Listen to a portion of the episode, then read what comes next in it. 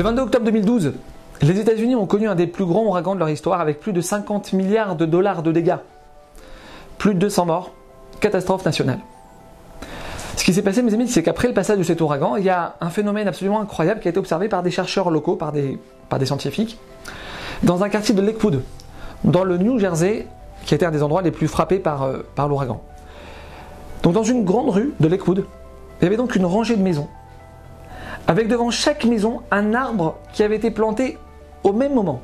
C'est-à-dire que chaque maison, elle avait son petit carré de pelouse là, avec un arbre, boum, posé devant elle, comme ça, chacune symétrique, comme comme on connaît tous. Après le passage de l'ouragan, mes amis, il y a une partie des arbres qui ont été complètement déracinés, complètement arrachés.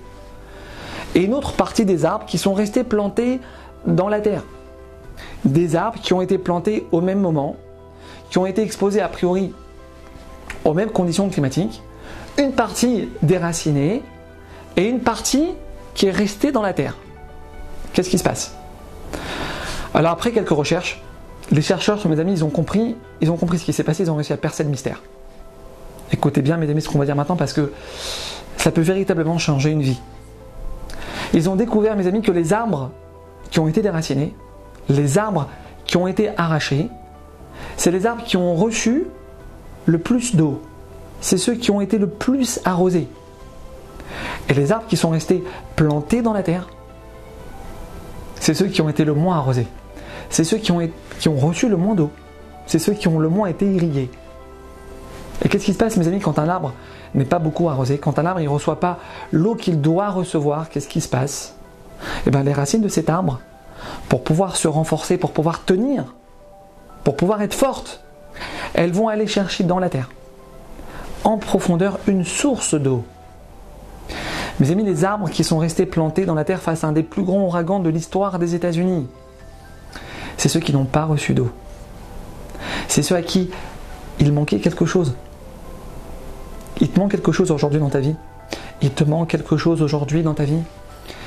Mais tu ne sais pas ce que Hachem est en train de te préparer avec ce manque. Tu ne sais pas ce que Hachem est en train de te préparer à travers ce manque que tu as. Les arbres qui ont souffert, les arbres qui ont dû se battre, les arbres qui ont fait face à un manque, c'est ceux à la fin, mes amis, qui ont été sauvés. Les arbres à qui il manquait de l'eau, c'est ceux qui à la fin sont restés debout.